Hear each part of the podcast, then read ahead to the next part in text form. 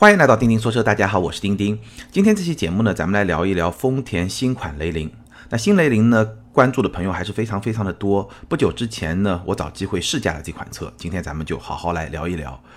那几天之前呢，我在咱们的微信订阅号上已经发了新雷凌的一个评测的视频，可能有些朋友已经看过了，有些朋友还没有看过。如果你对这款车特别感兴趣的话呢，我也推荐你去看看咱们的视频节目，因为视频和音频它各自有各自的优势。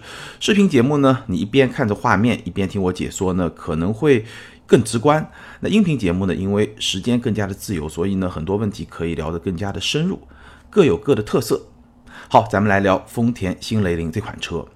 首先说新雷凌今天的市场地位呢，基本上处于一个从合资品牌紧凑级车的二线到一线这么一个过渡的过程中。其实我们看它的销量也非常的明显，雷凌此前的销量基本上是在月销一万左右这么一个量级。那最近这两个月呢，我看它已经是从一万。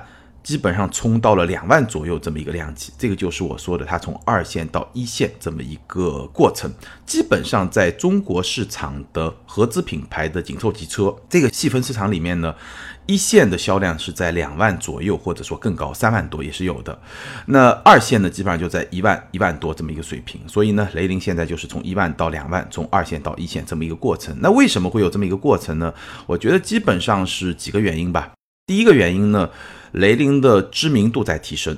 因为新雷凌嘛，对吧？所以雷凌已经卖了这么多年，它的知名度在提升。我们知道雷凌和卡罗拉其实是一款车，就是一款产品，然后分别做了一个一汽丰田的版本和广汽丰田的版本。然后呢，一个叫卡罗拉，一个叫雷凌。但卡罗拉的名气非常的大，因为卖了很多很多年。那雷凌呢，虽然从产品角度来说，其实跟卡罗拉差不多，但是呢，它的品牌就这个车型品牌的知名度是不如卡罗拉的，所以呢，它的销量也会比卡罗拉有一个明显的差距。那随着说新雷凌的上市，毕竟有这么多年的车型品牌的知名度的提升，所以呢。这是它能够从二线到一线的一个原因。那第二个很重要的原因呢？因为新款的雷凌五月就上市了，而新款的卡罗拉是八月上市，也就是说它在上市的时间节点上占据了一定的先发优势，这也是一个非常重要的原因。当然了，本身这个产品的升级换代到了 TNGA 平台之后，整个产品力的提升也是一个原因。整体上来说呢，它是在从二线到一线这么一个上升的过程。那我们看一下今天中国市场上合资品牌紧凑级车的一线大概是哪些车型？其实。是也包括了所有的紧凑级车的这么一个市场，因为本来合资品牌在这么一个细分市场里面就占据一个非常领先的一个位置。一线两万左右或者更高的销量，大概有这么几款车：大众的朗逸、宝来，这个是销量都非常的好。然后呢，卡罗拉、雷凌、轩逸、思域、英朗，再加上定位稍微高一点的速腾和定位稍微低一点的桑塔纳。大概就是这几款车，你会发现德系和日系占据了绝对的主力，各有四款，再加上一款英朗，大概就是这么一个格局。我们知道新雷凌是有两套动力，1.2T 的汽油版和双擎的混动。那我这一回试驾的是 1.2T 的顶配车型，官价十四万一千八。所以呢，今天的节目咱们主要就是聊这个汽油版。当然了，汽油版和混动版除了动力系统之外，别的地方基本上都是一样的，所以呢也差不太多。那这个版本跟我不久之前试驾的轩逸的顶配车型十四万三，价格完全是在一个水平线上。所以呢，今天的节目里面很多地方我也是会把轩逸作为一个参照对象，咱们能够更好的来聊这款新雷凌。好，先来说新雷凌的亮点。在我看来，新雷凌的亮点呢，主要是三条。第一条呢，就是说这款车它的安全配置是比较高的。新雷凌全系标配八个安全气囊，这个配置水平在同级中是一个比较领先的水平。而且呢，除了最低配的进取版之外，别的版本都是配备了。L 二级别的辅助驾驶，也就是 ACC 自适应巡航加上一个车道保持的功能，那这个配置在同级别里面也是一个相当领先的水平。大家是不是还记得轩逸顶配车型，它甚至都没有配备定速巡航这么一个功能？所以新雷凌的这个配置也是比较高的。那新雷凌的辅助驾驶具体表现怎么样呢？简单说几句啊，在我看来，新雷凌的辅助驾驶基本上是一个中等水平，它的表现相比于像宝马、沃尔沃啊、蔚来啊这些品牌的辅助驾驶呢，会稍微差一点。但是呢，基本上满足一个封闭道路上的一个让你驾驶更加轻松的这么一个功能是没有问题的。差在什么地方呢？它也是一个自适应巡航加上一个车道保持，但是呢，它这个车道保持在跑直线是没有问题。或者说跑一些比较舒缓的弯角也是没有问题。但是如果这个弯角都稍微大一点，哎，出错的概率就会比较高。它对这种弯角的弧度的宽容度，相比我刚才说的这些比较领先的 L2 级别辅助驾驶的品牌是会稍微差一点。所以呢，我对它的评价就是一个中等水平。无论如何呢，新雷凌的安全配置，无论是被动安全配置还是主动安全配置，在同级中还是一个相对比较领先的水平。那这是它的第一个亮点。第二个亮点呢是操控，这也是新雷凌这款车给我带来的最大的惊喜，可以说是有一些出乎意料之外的。整个的底盘非常的紧致，车身对操控的响应非常的好，而且呢转向也是比较精准的，虚位比较小，至少明显比轩逸会更小。所以这辆车开起来你的感觉呢，它的操控还是相当的灵活，相当的敏捷。过弯的时候或者紧急变道的时候呢，还是会有侧倾，但是呢车身整个悬架的支撑是相当不错的。中速过弯的时候呢，能给人更多的信心，明显感觉比轩逸更加的敏捷，也会比轩逸更加的沉稳。当然了，相比福克斯，可能还是会有那么一点点的差距。而且呢，这辆车开起来它的视野非常的好。新雷凌的 A 柱不是很粗，而且在 A 柱的下方呢切出了一块玻璃，所以整个的视野非常的好。那么从操控的角度来说呢，也是有瑕疵的，主要是转向。一方面呢，以我的标准来衡量呢，我觉得它的转向的手感不够细腻，而且呢，在车速三十公里每小时左右，整个转向力度的变化会有些突兀。因为这辆车它在低速的时候，整个转向是会比较轻的，转向的手感当然不会像大众、奥迪那些车那么轻，整体上是一个中性、略偏轻的这么一个设置。但车速超过三十公里每小时之后，它的转向的手感会变重。那这个过渡呢，我觉得不是特别的连贯，有一点点突兀的感觉。比如说呢，我从公司回家，经常会下高架的时候，会经过一段圆弧形的下高架的这么一一段匝道，那。如果前方有车呢，基本上我的驾驶状态就这样的，就是一边点着刹车，然后一边打着方向转下去嘛，对吧？但是呢，当车速降到三十公里每小时左右这么一个节点的时候，你会明显的感觉到它的转向的手感突然就变轻了，这个过渡我觉得是稍微有一点突兀的。那这两点呢，是从操控的角度来说，我觉得有一点瑕疵。那对于普通的用户来说呢，我觉得有另外一个问题，就是它的转向的手感在原地挪车或者说倒车的过程中，这个手感是比较重的，有点像什么呢？有点像很多年前这个电子助力转向还没有普及的时候的那种车的转向的手感。就在原地挪车、原地倒车的过程中，转向是相当的重。然后呢，车跑起来以后，整个转向就变轻了。然后呢，车速超过三十以后呢，转向又会再变重一点。这个是新雷凌整个转向的调教。那我不知道对于一些女性的用户或者女性车主来说，你在倒车入库的时候会不会觉得，哎，手臂会有一点辛苦？这个是一个瑕疵吧。但无论如何呢，新雷凌的整个的操控感受对我来说还是一个非常大的惊喜。这辆车开起来不会像我们印象中的丰田的买菜车那样无聊，这个车开起来还是会谈不上多有驾驶乐趣吧，但是你开起来还是会觉得特别的轻松，然后呢，有那么一点点的愉悦感，或者说非常灵敏的这种操控的感觉。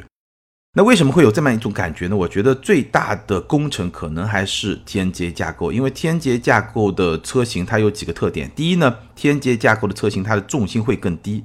那第二呢，天阶架构的车型基本上都是使用的独立悬架，比如说新雷凌它就用了后独立悬架。官方的说法呢是一个双叉臂的形式，但你也可以把它看作是一个比较特别的多连杆的形式。无论如何是一个独立的悬架，所以呢，低重心加上了。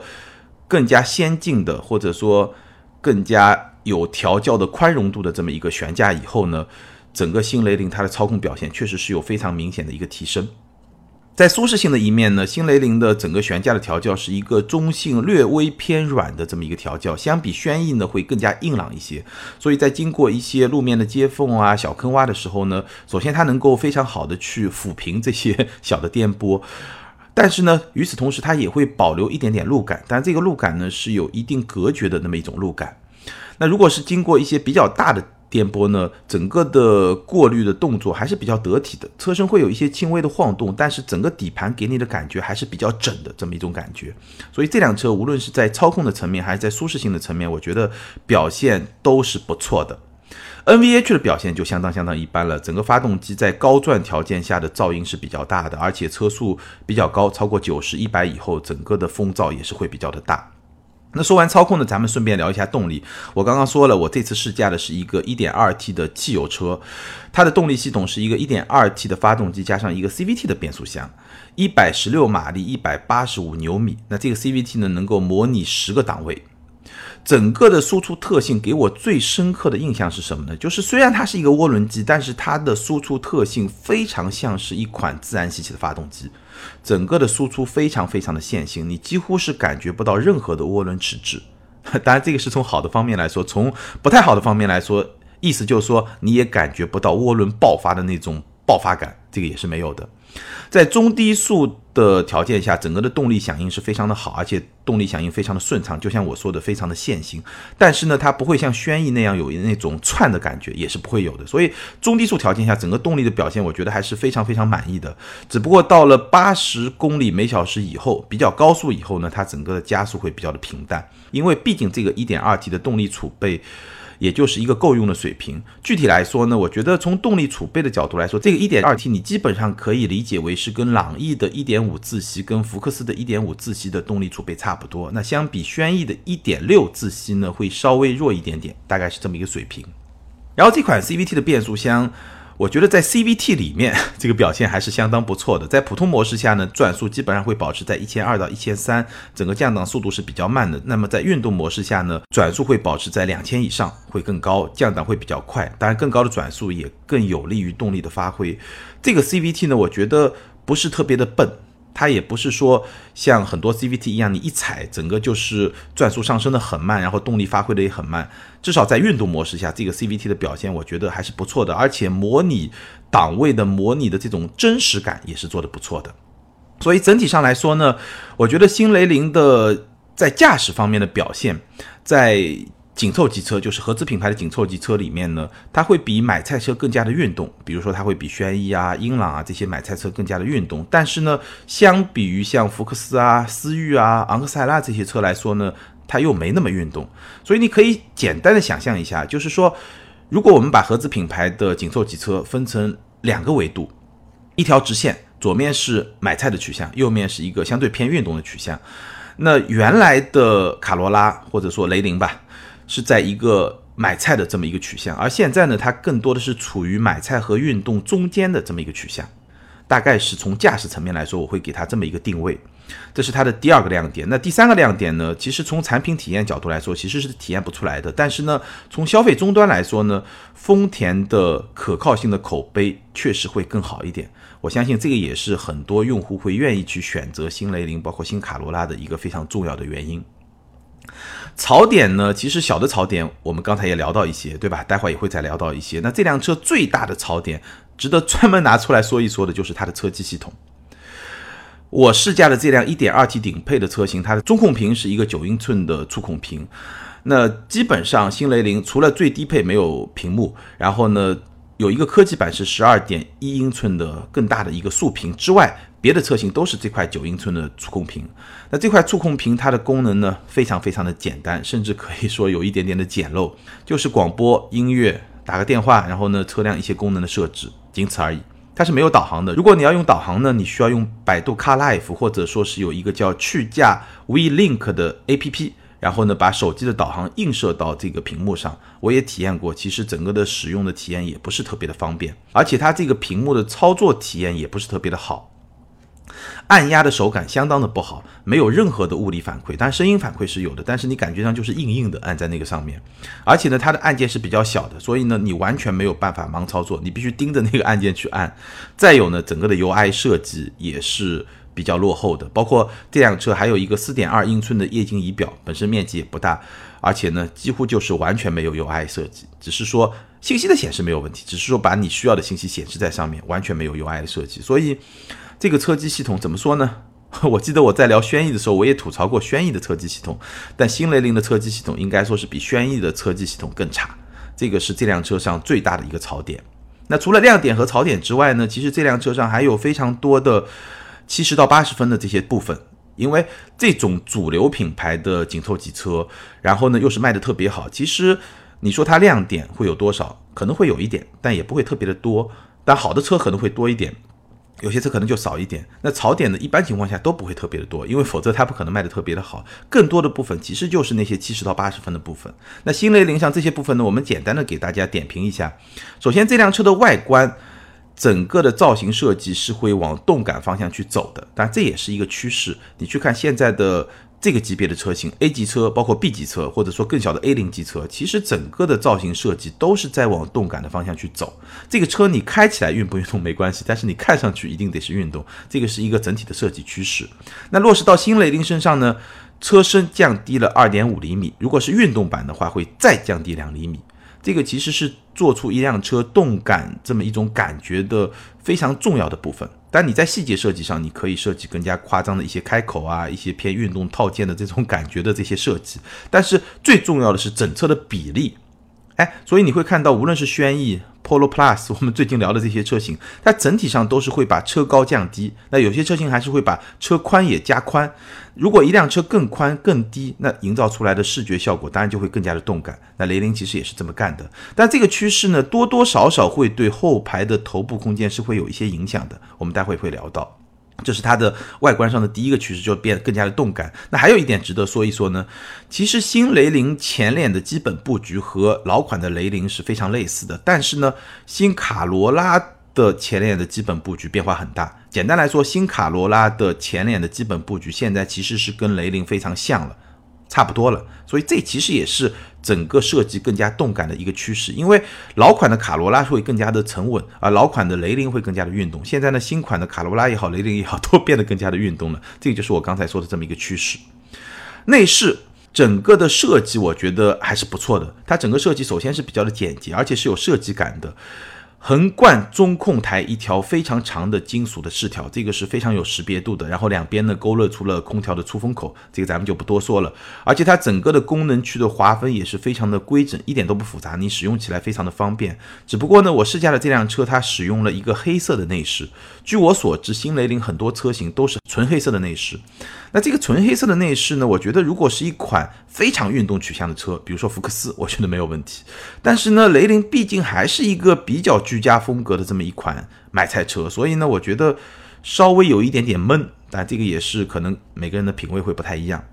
从选材的角度来说呢。至少这辆顶配车型，它还是以软性材料为主，而且有一些真的缝线、皮质的座椅，所以整体的质感是不错的。当然，相比轩逸呢，还是有一些差距。前排的座椅的乘坐舒适性相比轩逸也会更差一点，整体的感觉呢会稍微小一点。从实用性的角度来说呢。新雷凌的储物空间表现整体来说是比较一般的，它的挡把前呢有一个储物空间，但是呢不是特别的规则，你可以用来放手机，但是呢取放并不是特别的方便。两个杯架正常大小，中央扶手箱是比较小的，然后车门板的空间也不大，而且呢开口比较小，所以使用的便捷性呢也一般。所以整辆车的整体的储物空间表现是比较一般的。前排有一个 USB 接口，这辆顶配车型的后排有两个 USB 接口，这个是一个比较正常的水平。但是呢，空调的按键就像屏幕上的按键那样是比较小的，所以呢，基本上没有办法盲操作，你得盯着这个按键，然后去按这个按键。后排的空间，腿部空间差不多有一拳半多一点的空间，这个表现是相当不错的，也是在同级里面还不错的一个水平。头部空间呢，只有一指。所以后排的头部，就以我的身高一米七七，坐在后排，其实头部会感觉到略微有那么一点压抑。几个原因啊，第一个呢，首先它头部空间只有一指，而且其实它头部空间已经有一个掏空的设计，在有掏空设计的前提下是一指的空间，那意味着什么呢？意味着在你的视线的前方，这个掏空设计的前方，其实它这个车顶是会更低一点。哎，那你就会觉得有一点点压抑，对吧？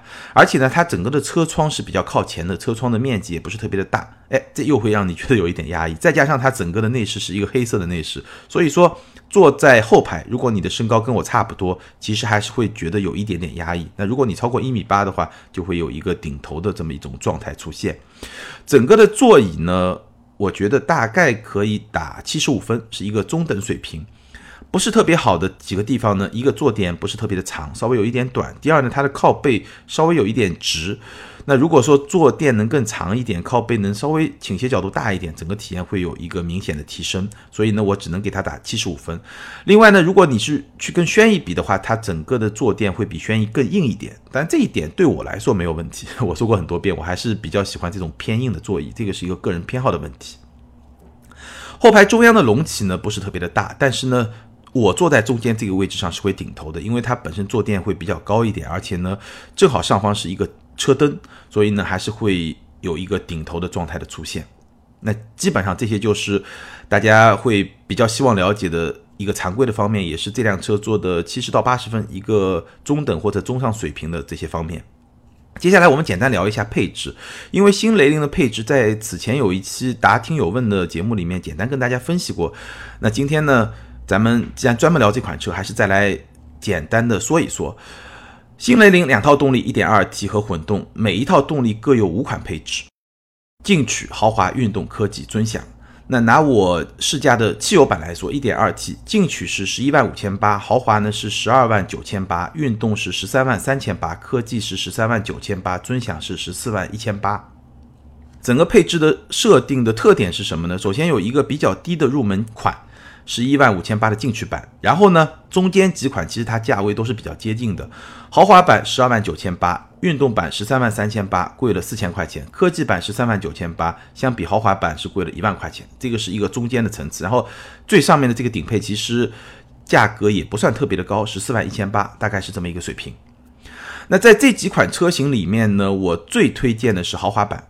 这个豪华版十二万九千八，相比入门的进取十一万五千八呢，贵了一万四。多出来哪些配置呢？大家简单听一下：车道偏离预警、车道保持、主动刹车、倒车影像、自适应巡航、电动天窗、无钥匙进入、远程启动、多功能方向盘、四点二英寸的液晶仪表、九英寸的触控屏、中控的触控屏，再加上自适应的远近光，都是这么一大堆功能。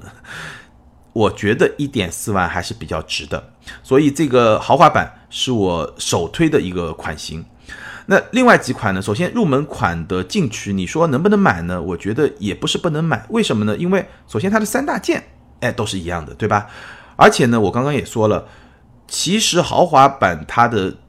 车机就是新雷凌，它的九英寸触控屏，它背后的这套车机系统表现是比较一般的。那你说有没有呢？虽然说有会更好，但是没有呢，我觉得也不是特别的可惜。再加上豪华版多出来的非常多的像辅助驾驶的这些功能，当然也好，对吧？但是如果说你的预算比较紧张，你没有呢，也不是不能接受。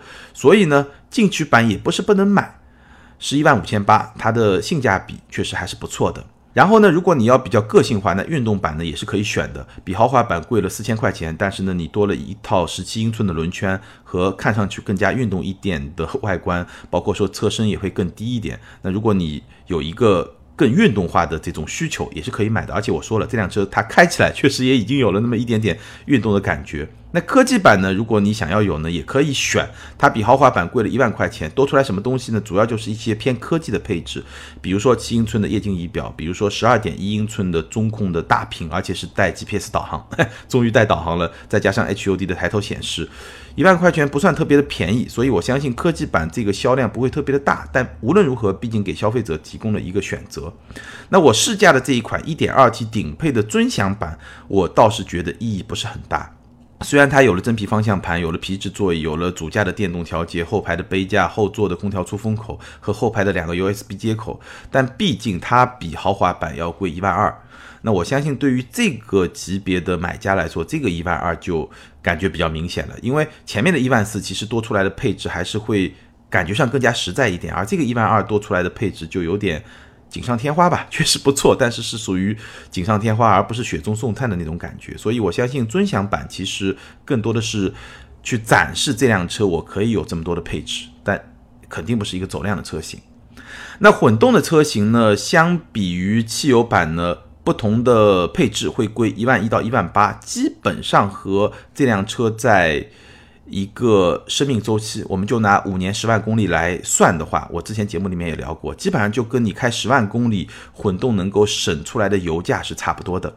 但驾驶体验上可能会有一些差别。如果有机会我开混动车型的话，可以再跟大家来分享。所以呢，你愿意选混动还是愿意选汽油？我觉得都没有太大的问题，可以根据自己的实际情况来选。因为我知道在某些地方，其实混动版也是可以获得更多的政策上的一些优势，包括说车牌上的一些优势，对吧？那至于说有些听友会关心我是选卡罗拉还是选雷凌呢？咱们节目里面就不展开了。简单来说，你从三个角度去考量就可以了。第一呢，就是配置，其实配置差不太多，但是呢，你仔细去比的话，还是会有一些细微的差别。那你想一想，哪个配置你会更加的中意，会更加的满足你的需求？第二呢，就是便利性。那这个便利性什么意思呢？比如说你们家边上正好有一家广汽丰田，那你选雷凌会更方便一点。如果说正好有一家一汽丰田，那你选卡罗拉会更方便一点，对吧？这个便利性也是可以考虑，因为这两款产品实在是太接近了。再有一点呢，就是眼缘。虽然说这两款产品外观内饰很多地方其实。都差不多，但是呢，有一些细节设计还是会有些不一样，所以你可以看一下实车，哪款车你看着更顺眼，哎，也可以作为一个选择的标准。总体上来说，这两款车差别真的是非常非常的小。好，最后总结一下我对新雷凌这款车的一些核心的观点。首先呢，这款车相比于老款的雷凌，它最明显的提升其实是在操控表现层面，这个提升确实是非常的明显。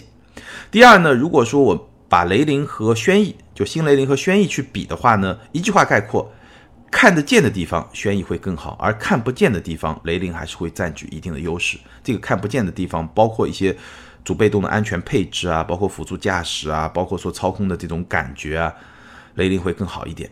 那么从购买的角度来说呢，我觉得如果你能够接受新雷凌的车机系统，那我觉得这辆车就没问题。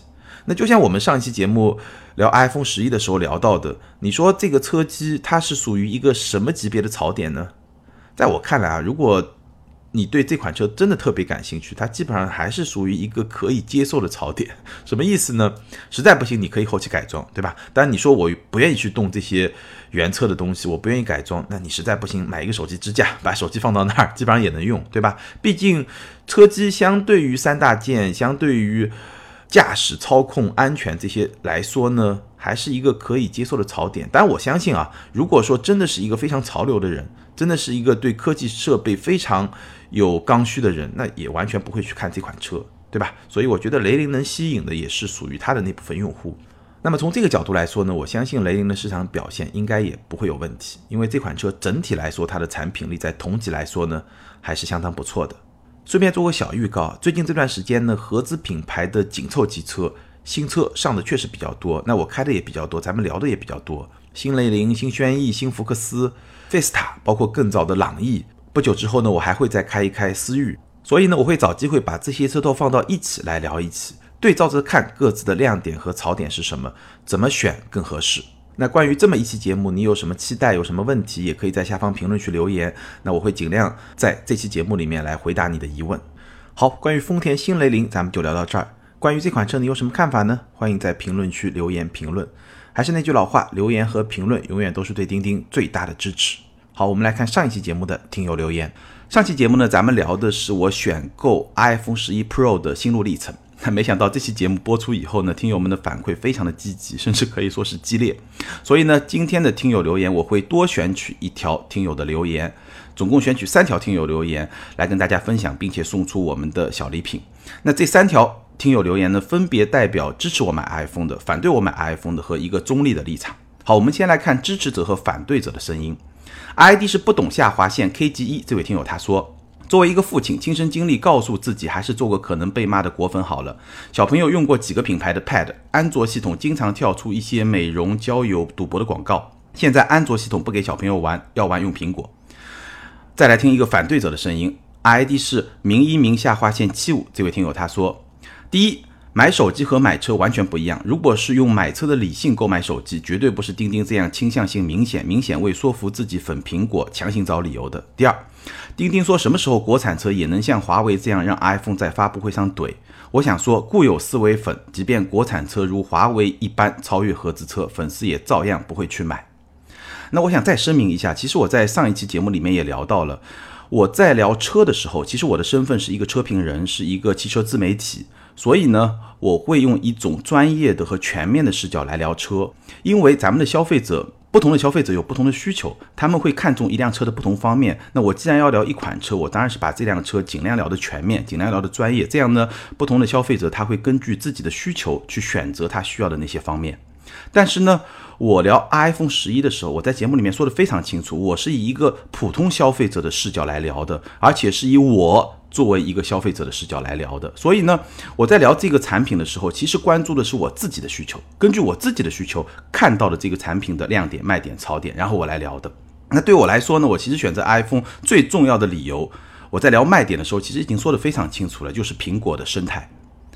因为我自己做自媒体，做一些视频节目啊，包括拍一些照啊，但咱们也做音频节目。其实我是非常依赖于苹果的一些产品，比如说我的电脑就是 MacBook Pro，我的视频剪辑软件就是 Final Cut，我是非常依赖苹果的生态的。所以我在选择手机的时候，我就会优先去考虑 iPhone。那事实上，我身边很多做视频的同行，包括说我当年在名车制作设计的同行，大部分也是会使用苹果的这套硬件和软件的系统。那对于咱们这些人来说，其实选择 iPhone 不是说一个特别感性的选择，我觉得也是一个比较理性的选择。那至于说，有很多朋友说到了一个拍照的功能，那我没有使用过 iPhone 十一 Pro，我也没有使用过华为最新的 P 三零，但是呢，就我使用 P 二零和我自己现在还在用的这个 iPhone 七 Plus 这两款手机的拍照功能来看，功能性我们不去说它，因为新手机肯定会更加的强大，对吧？但是从拍照的效果来看，就是光线比较充足的情况下，整体的这个拍照的风格来看，其实我会更加喜欢 iPhone 拍出来的那种偏自然的这种。风格，而不是安卓机、华为机拍出来的那种，就是它后期制作的感觉会更加的浓郁一点的那种风格。那我觉得这个基本上就是个人品味的问题。就像当年我选单反相机的时候，我喜欢佳能，不是很喜欢尼康一样。那有些朋友就喜欢尼康，不喜欢佳能。我觉得这个基本上是属于一个仁者见仁，智者见智的问题。那从这个角度来说呢，就像那位反对我的听友说的，他说。这个非常的主观，倾向性很明显。那如果你把我个人的这种个性化的需求理解为是主观，理解为是倾向性，那也没有问题，对吧？因为本身就是一个非常个性化的需求嘛，对吧？包括我们去看，其实支持 iPhone 的这些听友，他提出的 iPhone 的优点是什么？大概是这么一些啊。首先，安全，没有乱七八糟的广告，适合小孩，就像刚才那位听友说的，没有一些钓鱼的链接，适合老人，也有听友提到了。再比如说，对隐私的保护更好一点，包括说整个生态内部的便捷性会更好。哎，这个是支持 iPhone 的听友提出的一些观点。那反对者呢，可能会提到电池，对吧？有些安卓机的电池容量更大，充电速度更快，包括说拍照的功能更加的强大。但拍照的风格，这个是一个见仁见智的事情。还有呢，有价格优势，包括说支持五 G。那其实很自然，就是说两款手机它本身，我相信 iPhone 十一 Pro 和比如说华为的旗舰机，基本上就在一个 level 上。就综合的能力、综合的表现在一个水平线上。那在这种情况下，你是更看重这些点，还是更看重那些点？你自然就会做出不同的选择。就像咱们选车一样，对吧？你是说选一个丰田雷凌，还是说选一个日产轩逸，还是说选一个比如说福克斯或者马自达三这种车，对吧？其实它每个车它有自己的一些特点，那你根据自己的需求去选一些特点。其实我聊上期节目最早其实就是想跟大家聊一聊，怎么样去面对一款车的槽点。其实就是想聊这么一个话题，而不是说大家一定要辩论出来说，哎，是 iPhone 好还是说安卓机好？我觉得每个人有自己不同的需求，这些产品在市场上都是表现比较出色的。他们之所以能够表现出色，就是因为他们能够满足相当一部分用户的需求，对吧？那至于说明一明下划线七五这位听友，他后面提到了一点，说什么时候国产车超越合资车了，粉丝照样不会去买，这一点我完全不认同。我觉得信仰也好，习惯也好，都是暂时的，都是暂时的。如果你的产品真的非常出色，那用户一定会去切换的，包括我也一定会去切换的。如果说安卓有一套系统，对吧？它的整套的系统、硬件、软件、使用体验、产品的能力超越了苹果的这套系统，哪怕成本再高，我也会去切换。我给大家举个例子，因为我当年用单反相机的时代，我用的是佳能，有主机，有镜头。拍过照的人应该知道，这是一套系统。然后呢，到了微单时代，我最后还是切换到了索尼系统。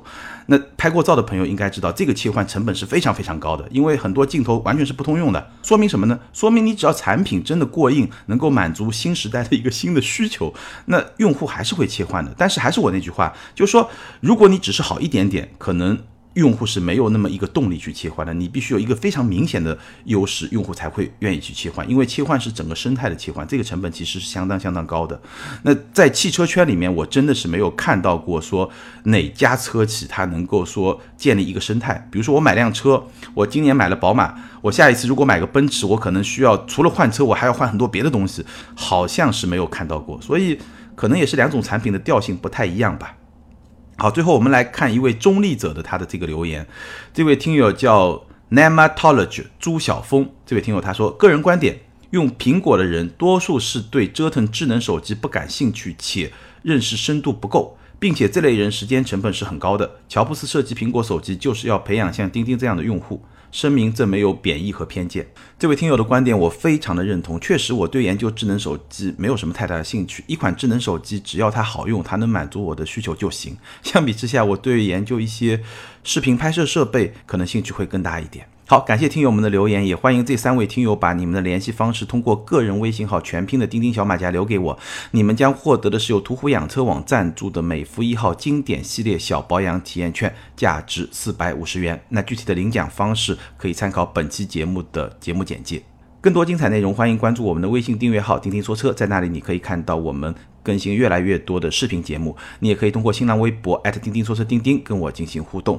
好，感谢大家的支持和陪伴。咱们今天就聊到这儿，下周接着聊，拜拜。